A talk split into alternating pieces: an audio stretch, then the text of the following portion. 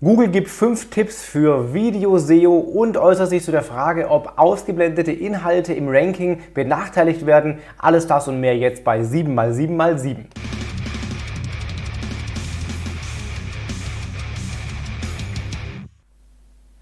Herzlich willkommen zu 7x7x7, den wöchentlichen Online-Marketing-News. Mein Name ist Felix Beilas und du kriegst jetzt wie jede Woche in den nächsten sieben Minuten die wichtigsten sieben News der letzten sieben Tage aus dem Online-Marketing. Wir starten mit der, äh, der Gewinnerin der letzten Verlosung, das Crashkurs äh, Digitales Marketing Online-Ticket. Gewonnen hat Theresa Henkel für ihren Kommentar bei LinkedIn. Glückwunsch Theresa, schreib mir eine Mail, dann kriegst du dein Ticket. Diese Woche gibt es auch was zu gewinnen und zwar das Buch Texten können.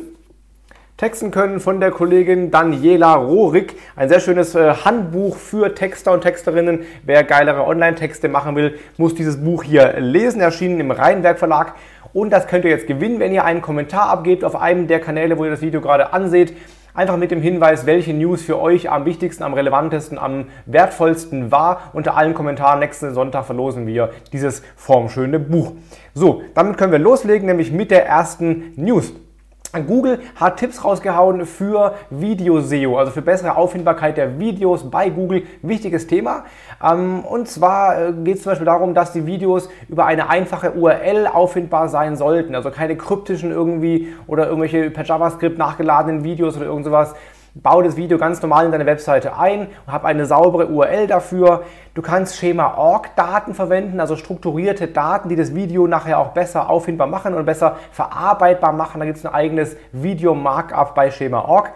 Dann auch hochwertige Thumbnail-Bilder hat Google vorgeschlagen, die auch für Google erreichbar sein sollten, also nicht über die Robots.txt irgendwie gesperrt werden. Eine Video-Sitemap sei hilfreich, sagt Google, und auch äh, ein gutes Format zu verwenden, wie zum Beispiel MP4, M MPEG, OGV etc. Gibt eine lange Liste von Formaten, die Google gut verarbeiten kann. Den Link dazu packe ich euch hier in die Show Notes. Dann gibt es ein paar News von Clubhouse, die jetzt an einem Update arbeiten, ähm, wo sie vor allem Creator stärken wollen. Also es wird ein Creator-Programm geben, das heißt dann Clubhouse Creator First, wo mit 20 erstmal ausgewählten Creatoren gearbeitet wird, die dann neue Features bekommen, neue Funktionen bekommen, aber auch künftig ihre Videos, äh, ihre Audios, sind es in dem Fall ja, monetarisieren können. Das heißt, also, du wirst auch bald irgendwann mal wahrscheinlich bei Clubhouse Geld verdienen können, indem du eben vielleicht Eintritt verlangst für äh, die Teilnahme an einem äh, Raum. Das wird erstmal mit 20 ausgewählten Creator, Moderatoren starten, aber auch langfristig wohl für alle ausgerollt werden. Bewerben kann man sich unter creatorfirst.joinclubhouse.com. Und eine zweite News ist, du musst jetzt nicht mehr dein Adressbuch freigeben, wenn du Clubhouse nutzen willst. Also kannst du einfach selektiv Leute einladen, ohne allen Daten an Clubhouse senden zu müssen. Heißt ein großer Fortschritt im Datenschutz. Nach wie vor aber iOS only. Es gibt so ein paar Fragen im SEO, die ähm, sind ein bisschen wie so die Frage Apple oder Windows, ja, also wo es so ähm, für beide Seiten sehr krasse Befürworter und Gegner gibt und es sehr, sehr umstritten ist. Und eine dieser Fragen ist eben, was bringen eigentlich unsichtbare Inhalte im SEO-Ranking? Bringt das überhaupt was? Sieht Google die überhaupt oder nicht? Da hat sich Google auch schon mehrfach leider zu geäußert und auch sehr ähm, widersprüchlich zu geäußert. Ne? Also ob Sachen, die zum Beispiel in Tabs ausgeblendet sind oder in solchen Akkordeons oder so, bringt das was fürs Ranking? Da galt früher die Regel bei Google, was nicht sofort sichtbar ist, bringt auch nichts. Ja. Ähm, dann hat es Google gesagt, nee, das stimmt gar nicht, mittlerweile bringt es doch was, also Google liest es trotzdem aus. Jetzt sagt John John Müller, Achtung, sichtbare Inhalte bringen wahrscheinlich mehr Gewicht, also zählen mehr als Sachen, die nicht sichtbar sind. Allerdings könnte das auf mobilen Webseiten anders aussehen. Da könnten durchaus ähm, Seiten oder Inhalte in Tabs doch ranken, weil ja auf Smartphones vielleicht nicht alles sofort irgendwie dargestellt werden muss. Von daher ist die Aussage nach wie vor unklar, man weiß es nicht ganz genau. Hinweis ist aber, habt nach wie vor alle wichtigen Inhalte auch wirklich sichtbar im Rank, äh, sichtbar auf der Webseite zu sehen. Noch eine News von äh, Google und zwar ging es um die Frage, hey, wie oft muss ich eigentlich bloggen, damit mein Blog für Google irgendwie relevant und wichtig ist? Ähm, muss ich da jetzt irgendwie jede Woche drei Beiträge raushauen? Da hat Google gesagt, nee, musst du nicht. Die Anzahl nämlich der Beiträge im Blog ist eigentlich völlig egal. Also Google geht es nicht darum, dass du regelmäßig was veröffentlichst. Generell heißt die Regel wirklich im Zweifel lieber mehr Qualität, weniger Quantität. Also vielleicht, wenn du alle vier Wochen einen guten Beitrag schaffst, ist das besser, als wenn du viermal die Woche irgendwie einen kürzeren, schlechteren, weniger tiefgründigen, einfach wertloseren Beitrag machst. Äh, dazu hat John Müller von Google gesagt, Google doesn't count your blog posts. I'd focus on quality rather than quantity, also lieber Qualität statt Quantität.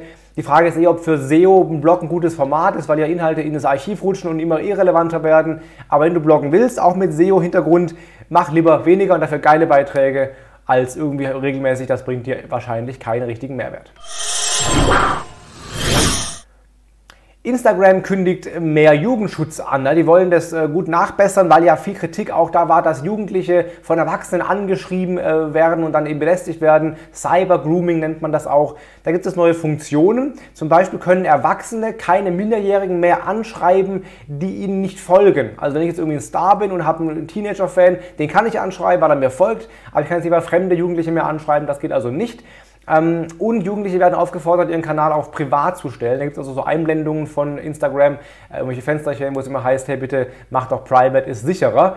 Und sie wollen auch äh, falsch angegebene Alter, die ja auch vorkommen, ne, äh, besser erkennen. Wie genau bleibt äh, bisher offen. Was meinst du, ist äh, auf, auf, auf Instagram oder generell in Social Media Jugendschutz ausreichend gewährleistet oder nicht? Schreib mir gerne in die Kommentare rein, was du dazu meinst.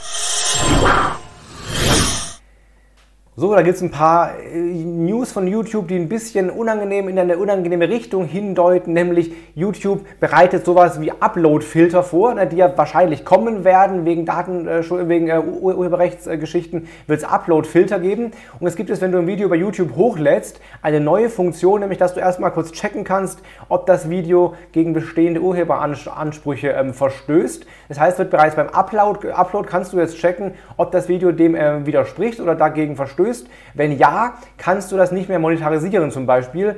Das heißt, beim, beim Hochladen direkt wird bereits geprüft jetzt, ob da irgendwelche Ansprüche bestehen. Das könnte dann hindeuten, dass äh, YouTube zukünftig stärker die Uploads filtert und eben Upload-Filter konkret einführen will. Wir werden sehen. Und zum guten Schluss einen kleinen Tooltip, der sehr hilfreich ist. Du kennst vielleicht sowas wie answerthepublic.com, die dir helfen, Fragen zu finden zu beliebigen Keywords. Hat aber den Nachteil, dass immer das Keyword in der Frage enthalten sein muss, sonst werden da keine Fragen ausgespielt. Da gibt es ein anderes Tool, die das besser machen, nämlich alsoasked.com. alsoask.com. Dieses Tool hilft dir auch Fragen zu finden zu jedem beliebigen Keyword, aber da muss nicht zwingend das Keyword enthalten sein. Wenn du zum Beispiel das Keyword Schwimmbad eingibst, dann kommen eben Fragen wie zum Beispiel, was kostet ein Schwimmbad? Und dann kommen weitere Fragen wie zum Beispiel, wann öffnet das Freibad etc., auch ohne das konkrete Keyword. Also du findest viele weitere Fragen, die das gleiche meinen, aber eben andere Worte dafür benutzt haben. Das waren die heutigen 7x7x7 Online-Marketing News. Wenn es dir gefallen hat, lass gerne einen Daumen da, ein Abo da, einen Kommentar da. Und wie gesagt, denk ans Kommentieren, dann kannst du nächste Woche dieses Buch gewinnen. Wir sehen uns in einer Woche wieder. Hau rein, bleib gesund, dein Felix Beilharz.